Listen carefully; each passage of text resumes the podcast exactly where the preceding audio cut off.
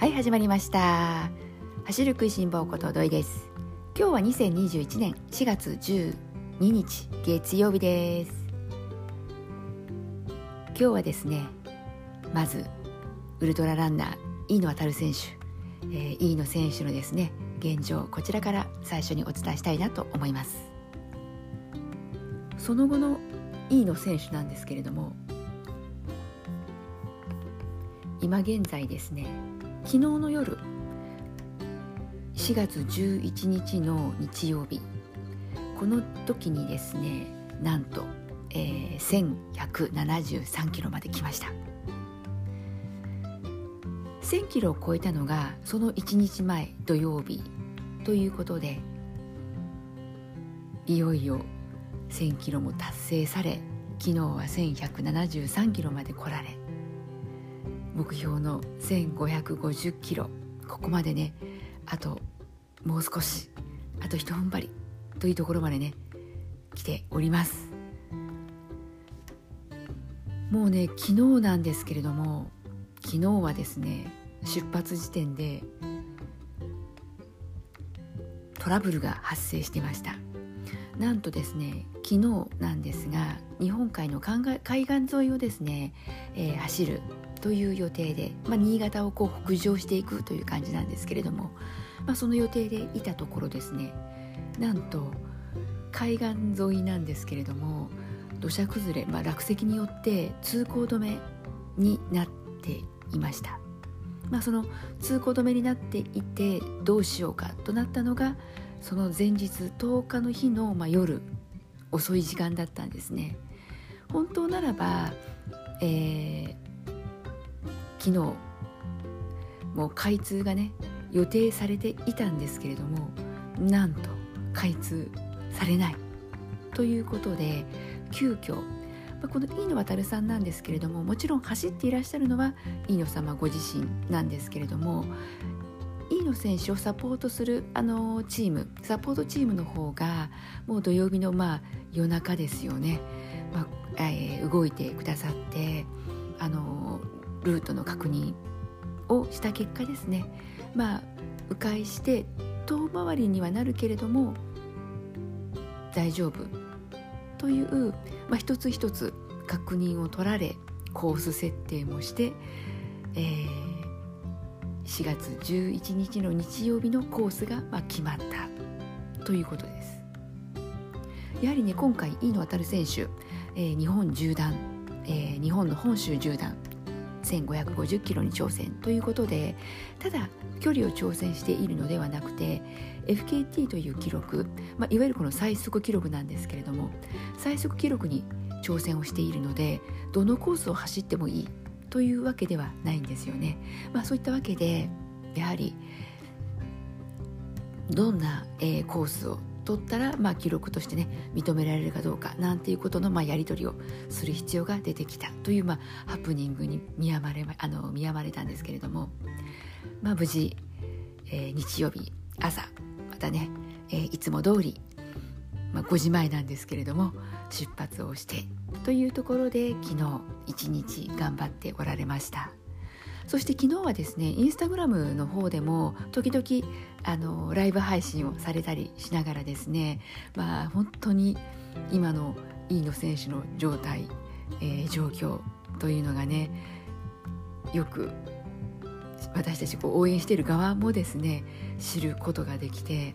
本当に大変な思いをしながら毎日過ごされているんだなっていうのが非常によく分かりました。まあ、そんな中でねこう知ることができた情報としては、まあ、例えばなんですけれども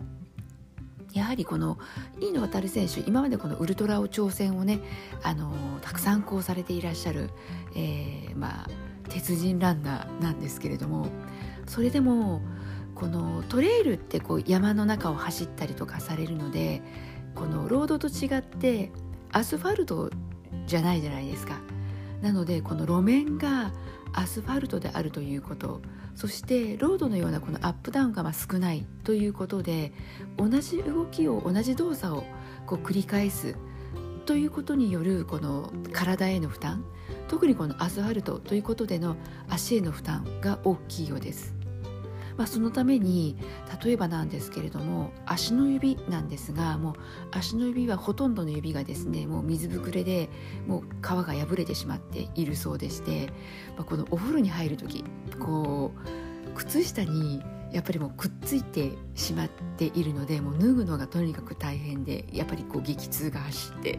もう本当にこうお風呂に入る時のこの靴下を脱ぐっていうのに一苦労されていらっしゃるようです。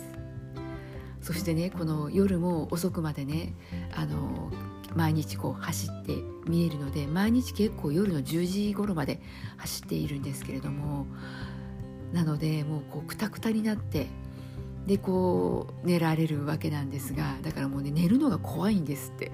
もう寝るのが恐怖で寝たらねまたこう朝を迎えるわけじゃないですか。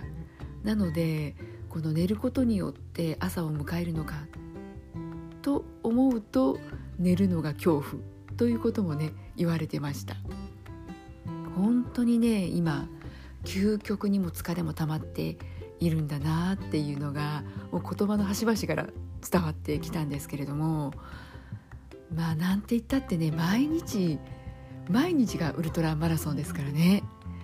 で連続してというところで、まあ、この挑戦は4月の1日から始まっている挑戦なんですけれども、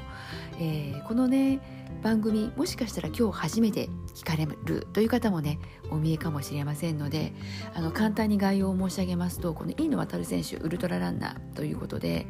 4月の1日からですねえー、スタートして、えー、スタート地点は山口県下関からでした。そして北は青森まで向かって今挑戦をしていてどんな挑戦かというと本州縦断1550キロ。そしてコースがですね山口県の下関を出発をして、えー、フィニッシュが青森県。ということでそれでですねこのまた FKT というね記録にも挑戦してます。FKT というのはファストノンタイムというあのファステストノンタイムということで、えーまあ、そのコースの中の最速記録ということでもう距離だけではなくてタイム時間との戦いもあったりするわけなんです。なのでおそらく予定でいくとですね、えー、4月15日の木曜日にはゴールできるのではないかなというところです。なので私このラジオ番組なんですけれども毎週月曜日それから木曜日、えー、録音をしてそしてこの放送する、まあ、更新をしているわけなのでこの15日の木曜日飯野航選手のゴールを確認してから録音して放送しようかどうしようか。今ねほんとねどうしようかなってこう漠然とではありますけれども若干こう迷ってはおります、まあ、その辺はね飯野航選手の様子を見ながら、えー、お伝えできたらなと思っているので、まあ、ちょっとこのね15日ゴールを待ってになるのか、えー、応援しつつ、えー、録音している状況なのか、まあ、ちょっとこれはね蓋を開けてからのお楽しみというところでお時間いただきたいなと思います。そしてですねもうあのここまで来ると飯野選手のもうゴールまでね目が離せない状況になっているわけですしそしてまあ私がこの飯野航選手の状況なんですけれどもお伝えしたいなと思っている理由としてはあのマラソンなんですけれどもフルマラソンに皆さんこう人生初めてね挑戦をしたという日が誰しもあったわけで私にももちろんありました。まあ、そういったね初挑戦というのを自分の中で、えー、クリアしその後またこうまた挑戦したいなということでフルマラソン何度も何度も挑戦されていらっしゃる方いらっしゃるかと思います。まあ、そういった中ねこうだんだんと続けていると、まあ、もちろんフルマラソン続けていきたい気持ちを持ちつつえー、これはまあ私の場合なんですけれどもフルマラソンを続けていきたいなっていう気持ちはもちろんあるんですがただこのモチベーションをこう保つという部分でいくと何かこう他のことにもこう取り組んでいかないとなかなかこう気持ちが継続しないなというふうに感じています。まあ、そういった中で私が新たな挑戦というところでこのウルトラマラソン。私の場合は、えー、今年100キロ、えー、飛騨高山ウルトラマラソンに挑戦しようかと考えてます。残念ながらね飛騨高山ウルトラマラソンは毎年6月に開催される大会ではあるんですが延期が決まってます。でまあこのいつに延期という日程まではまだ詳しくは決まってはいないんですけれども、まあ、私の場合ですとあのマラソンも続けたい。でも、えー、ちょっとこうねフルマラソンに挑戦ということに時々ねこの飽きると言ったらちょっと言葉がもしかしたら間違っているのかもしれないんだけれどもあのなんとなくうん気持ちのどこかで挑戦という部分がこう薄れていくわけです。特に私の場合はこの時間タイムに関しての挑戦という部分があまりこう強くなくてですね。まああのそんなところもあるのでじゃあ私がタイムへの挑戦に進もうか距離への挑戦へ進もうかと思った時に私は距離への挑戦距離への新たな挑戦というふうにちょっとこうあの挑戦という言葉の意味合いからすると自分の気持ちの中でこう方向転換というかウルトラマラソンというふうに向けていこうと思ったわけです。まあ、そういったねあの気持ちが、まあ、あるわけなのでそれでこのウルトラランナーのあウルトラランナーのこの飯野航選手もうこの日本のトップ選手ですよねこの飯野航選手がどういう挑戦をしながら日々頑張っているのか。というところでこう興味がこう湧いてくるわけなんですよね。それで今回この飯野航選手が、えー、東海四川遊歩道、まあ、こちらのね、えー、1100、えー、の時は1100あれ1040キロだったかな？1140キロだったかな、まあ、この挑戦をねされた後今度は日本縦断えー、本州縦断1550キロということで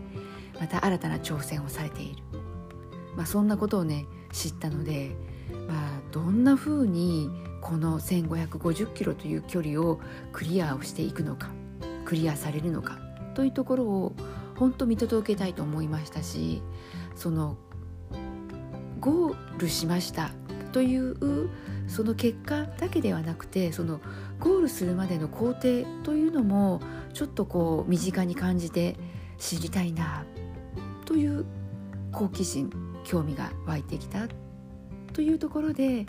日々今ですねこの飯野航選手を追いかけているわけです。まあ、とにかくですねもうこの毎日100キロ走ってもう1000キロ超えてきたというところまでこう飯野選手をですね追いかけているとなんだかですねもはやこの100キロのウルトラ自分がね今回挑戦しようとしていた100キロのウルトラっていうのがなんだかですねこの距離感が短く感じてしまう。まあそんなねウルトラマジックに私はかかっておるわけなんですけれども実際ねあの100キロって言ってもね私とんでもなく想像つかない距離なわけなんですけれども走ったこともないですしそれをね飯野航選手は毎日繰り返しているわけなので、まあ、そこをね毎日追っかけていると本当ねあの100キロっていうのが何だろうな、えー、うん言うそうだな。まるでですねこの私の距離感的にいくとこの10キロ10キロの、まあ、日頃の練習ですねちょっと10キロジョギングしてくるわというようなそんな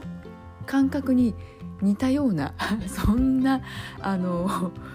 まさかではあるんですけれどもまさかの100キロが10キロに感じてしまうような、まあ、そんな感覚で今、えー、来てます。まあ、でもねこの実際この昨日の本当インスタグラムのあのインスタライブでは飯野航選手のこの苦労されているこの夜寝るのが怖い。とこれはねまさかでした。もう寝るのが楽しみで楽しみで毎日頑張って走ってるのかなと思いきやもう夜寝たら次朝を迎えるというところでもう寝るのが怖いというもう境地に追いやられているっていうことも分かり本当に厳しいことに挑戦されているんだなって思いました。なのでね本当にきっと今日、えー、今時間的に申し上げるとですね実は今時間は、えー、4月12日の月曜日朝6時半頃なんですけれどももう間違いなく、えー、飯野航選手は今日も朝きっと走り出していることかと思います。なのでね飯野選手はですねいつももう5時前に出発しているので今日はですね昨日の夜新潟県の村上市まで来ておりましたので今日はこの村上市を出発をして山形の方に進んでいらっしゃるのではないかなと思ってます。ですからね今本当この飯野選手にとっては応援の声というのが力になっているということね飯野選手も言って見えました。ただしね一つ気をつけていただきたいのが、えー、少し前からこのインスタの方で、えー、飯野航選手のサポートチームの方がですねインスタの方もアップされてはいらっしゃるんですけれどもこの飯野航選手の、えー、オフィシャルアカウントの方でこの応援はとてもありがたいんだけれども足を止めてしまうような例えばこう走っている最中に一緒に写真を撮ってもらえませんか？というような声かけっていうのはあのできればちょっとこう控えていただきたいなというそんな、えー、言葉も見受けられるようになっていきました。やはりねこの応援する側なんですけれども少しでも飯野航選手のそばで応援したいそしてねあの1枚せめて記念写真撮りたいっていうこの気持ちはねとってもわかるしオフィシャルサポートのチームの方々もねありがたいことではあるんだけれどもただこのあの長距離でこうリズムって大切じゃないですか。こうリズムよくこう刻んでいるところで足を止め止めるっていうのはこの飯野航選手のリズムを壊してしまうことになってしまうのでなので例えばなんですけれども飯野航選手がこの食事をとるようなねこのエイドで休憩中であればお答えすることも可能だけれども、まあ、そうじゃない走っている最中ではできるだけねこの橋を止めさせてしまうようなね応援っていうのは控えていただきたいっていうことを言われてました。なのでねそういったこの応援の、えー、仕方っていうところもどうか一つこのマラソンね市民ランナーの皆さんであればリズムよく走っているところでこう足を止めるっていうのがあのどういうことであるのかなっていうのはきっと想像もつくのかなって思いますのでそのあたりもぜひねあのオフィシャルチームの発信しているメッセージこういったのも、えー、ちゃんとこうわきまえながら飯野航選手が嬉しくなるような応援をね、えー、あと残るところも300キロになってきましたのでね私たちもしていきたいなと思ってます。なのでねこの番組を聞かれている皆さんもぜひそのあたりもね協力しながら応援してもらえると私も嬉しいなって思います。なのでねあとわずかになってきましたけれども応援引き続きね皆さんしていきましょうね。はい。そしてですね今日もう一つ、えー、お伝えしたい情報というところで最近ですねこのマラソン大会なかなかこう行われない中大きな大会もないので私もね皆さんにねどんなことをお伝えしていくのが一番いいのかな何がいいかなっていうところを最近あの非常にこう悩むというか、えー大きなこうビッグイベントがなくどうしようかななんていうふうに毎日毎回考えてます。まあ、そんな中ね今回は一つあのマラソンではないんだけれども、えー、グランプリシリーズが始まりました。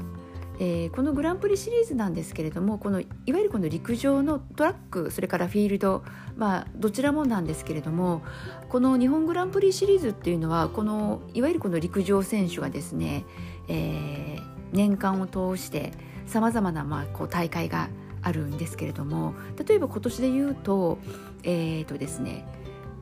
グランプリシリーズの指定大会というのが11大会あってでそれ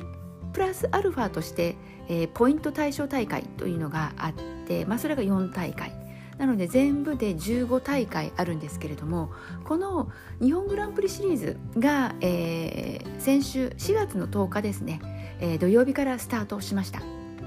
そしてこのグランプリシリーズなんですけれどもさすがにですねハーフとかそれからフルだとかそういった長距離はないんだけれども5キロとか10キロという部分での、えー、いわゆるトラックの長距離という種目はあります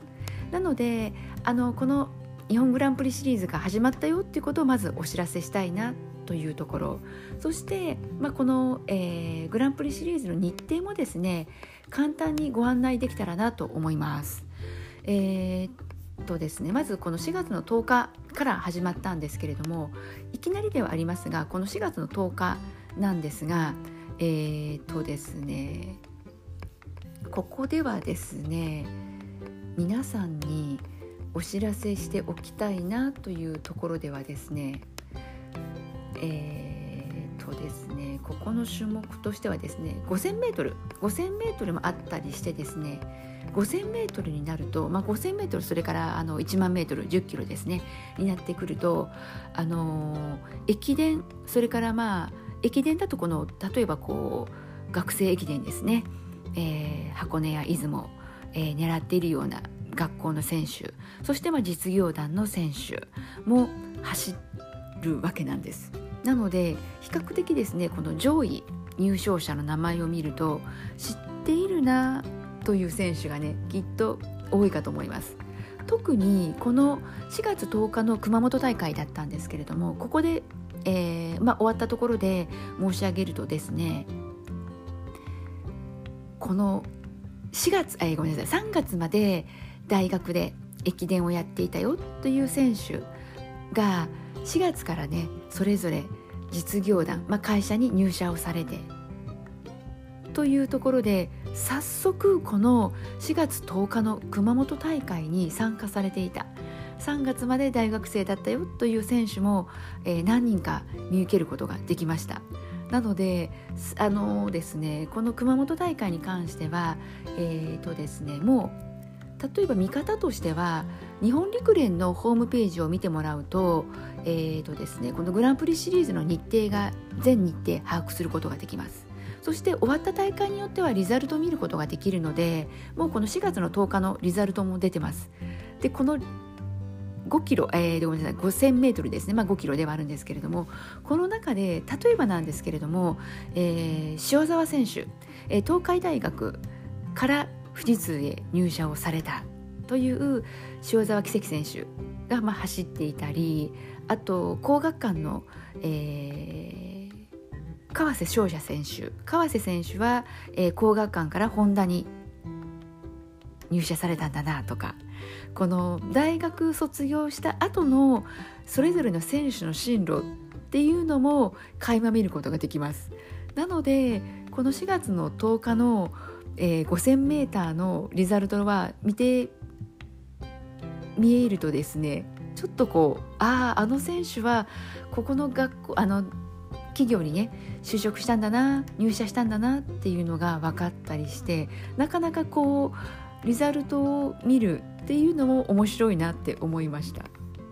ちょっとね話が横にずれてはしまいましたけれども、えー4月の10日が、えーと、熊本大会から始まり11日が出雲大会、えー、4月の25日が、えー、神戸大会。で29日木曜日ですけれども祝日ということで広島大会。で5月の3日静岡大会。で4日延岡。ここのね4日の延岡なんですけれども延岡ではまたまたですねえーと、延岡も 5,000m があるのでまたここでも結構ね、えー、馴染みの名前が出てくるかと思いますのでその辺りもね楽しみにしてもらえると嬉しいなと思います。で続いてですね5月5日水戸大会それから5月5日はですね水戸それから大阪ありますね。で6日鳥取大会、えー、6日の日曜日はですね6月6日、えー、6月6日ですね。6月6日は鳥取大会。それから新潟大会。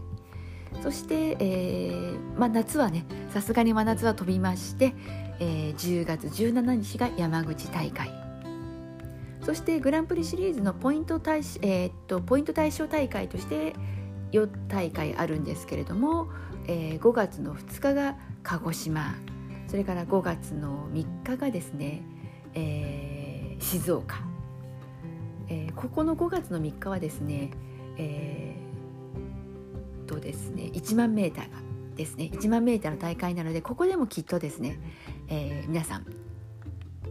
馴染みの名前がいろいろと出てくるかと思いますので、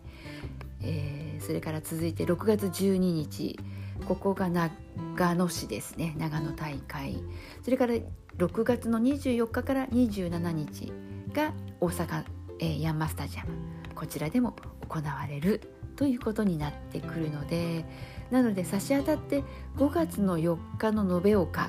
そして5月の3日、えー、静岡この辺りがまあ5000それから1万メートルというところなのできっと、えー、マラソンそれから駅伝などでね、えー、活躍されている大学実業団こういった選手がね大勢参加されるかと思うのでなのでこのロードではなくてトラックでの楽しみ楽しみ方というのもあったりするのでなのでねまた是非ねこの辺もチェックしてもらえるとあの違うねこのロードとは違う楽しみができるんじゃないかなって思います。それではですね今日は、えー、まず飯野航選手現状こちらをね皆さんと、えー、シェアさせていただきましてそして日本グランプリ、えー、シリーズが始まったのでこちらの、ま、日程などご紹介をさせていただきました。それではね次回は、えー、飯野航選手ゴールシーンを迎えての放送になるのかそれともラスト頑張ってというところでね応援をしながらの放送になるのか、まあ、ちょっとねどちらになるのか私自身もドキドキしているんですけれどもまた次回ね皆さんと元気に楽しく迎えることができたらなと思ってますのでまた今週木曜日、えー、お待ちいただけたらなと思います。それでは今日も最後まで聞いてくださった皆さんどうもありがとうございます。では次回今週木曜日元気にお会いしましょうね。ではではまたね